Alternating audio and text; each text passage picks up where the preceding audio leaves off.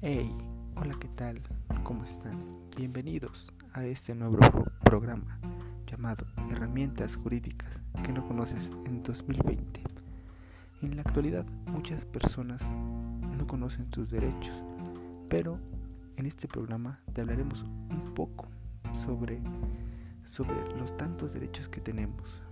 Uno de ellos es el derecho del juicio de amparo. Qué interesante es es este, este juicio es bastante trascendente.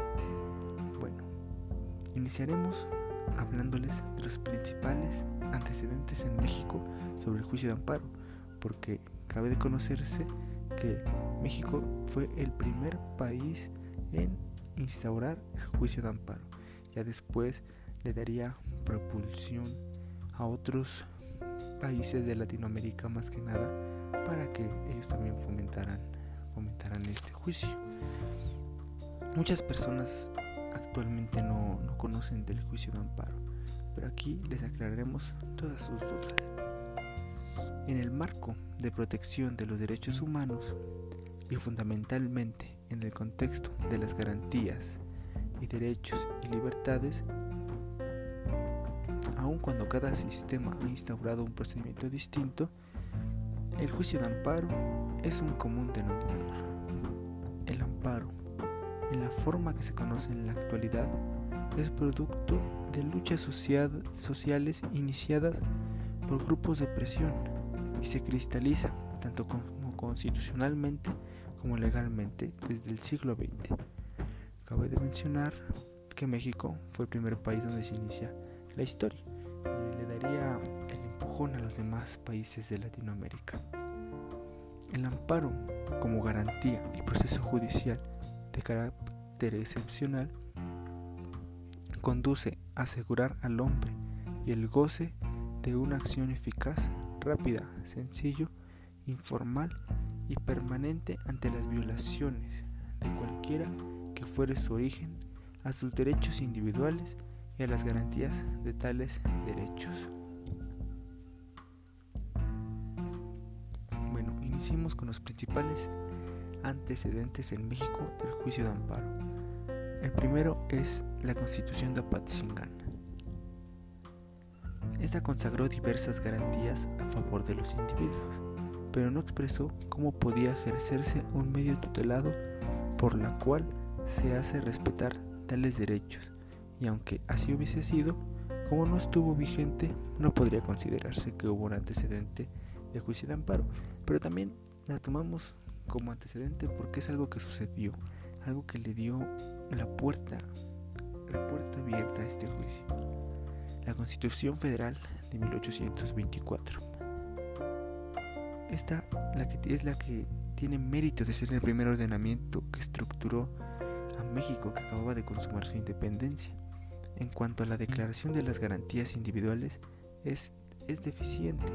Por lo tanto, la Constitución de 1824 consigna, consigna un medio jurídico para tutelarlas. La Constitución Centralista de 1836 contiene siete leyes constitucionales que cambian el régimen federativo por el centralista, manteniendo la separación de poderes. La característica, de este cuerpo normativo es la creación de un superpoder llamado el Supremo Poder Conservador. Esto es un fruto de la imitación del Senado Constitucional de Sieyes, habiendo, habiendo sido propugnador Francisco Manuel Sánchez de Tagle. Continuemos. Este, esta constitución es bastante importante aunque no sea de México, es una constitución yucateca, de la cual fue un propulsor Manuel Crescencio Rejón, que lo conocemos como el padre del juicio de amparo. Esa constitución, con reserva objetiva, es admitirse que Manuel Crescencio Rejón, autor del material de dicho proyecto, fue el precursor directo de la fórmula fundamental que se desarrolló posteriormente en el juicio de amparo. Sin embargo, han surgido al respecto algunas discusiones entre eminentes tratadistas del, tratadistas del derecho constitucional, Unos defienden a Rejón como creador del juicio de amparo, otros a Mariano Otero. Esta consideración la dejaremos hacia ustedes. Rejón explica la facultad del Poder Judicial para vigilar la constitucionalidad de la legislación, que las leyes censuradas no quedarán destruidas, solo se disminuirán en su fuerza moral, con los golpes redoblados de la jurisprudencia. Otro antecedente es la acta constitutiva y reformas.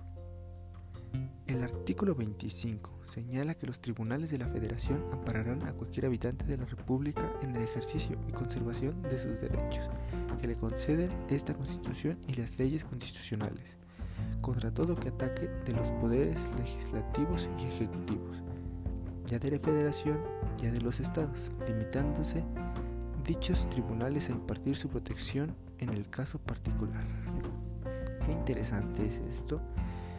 ¿Quién, quién diría que todo esto, todo esto tendría un, un efecto con el paso del tiempo? Bueno, otro antecedente es la Constitución Federal de 1857. Esta constitución adopta principalmente dos posturas, la individualista y el, liberalismo como régimen de relaciones entre el Estado y los gobernados.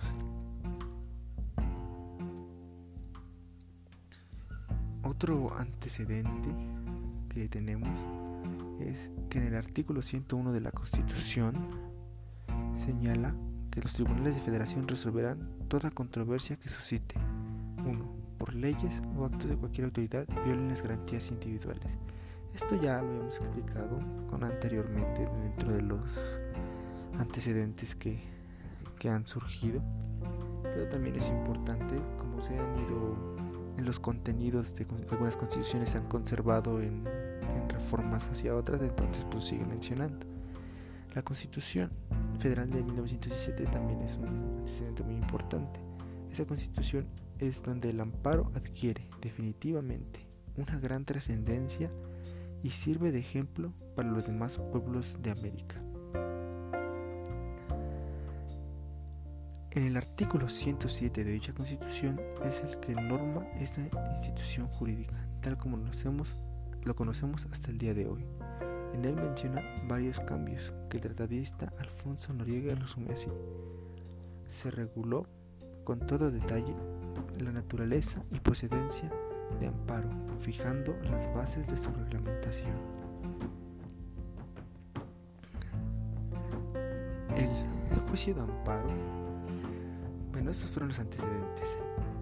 Ahora les daremos, les daremos el nombre del principal creador del juicio de amparo en México, que fue Manuel Crescencio García Rejón. Ya lo habíamos mencionado dentro, dentro de los principales antecedentes las normas jurídicas del juicio de amparo son las que tienen particularidad de poder impugnar la mayoría de los actos de la autoridad, cualquiera que sea el poder de donde provengan, ejecutivo, legislativo judicial, poderes que tienen la obligación de cumplir con las normas legales y reglamentarias que integran la seguridad jurídica.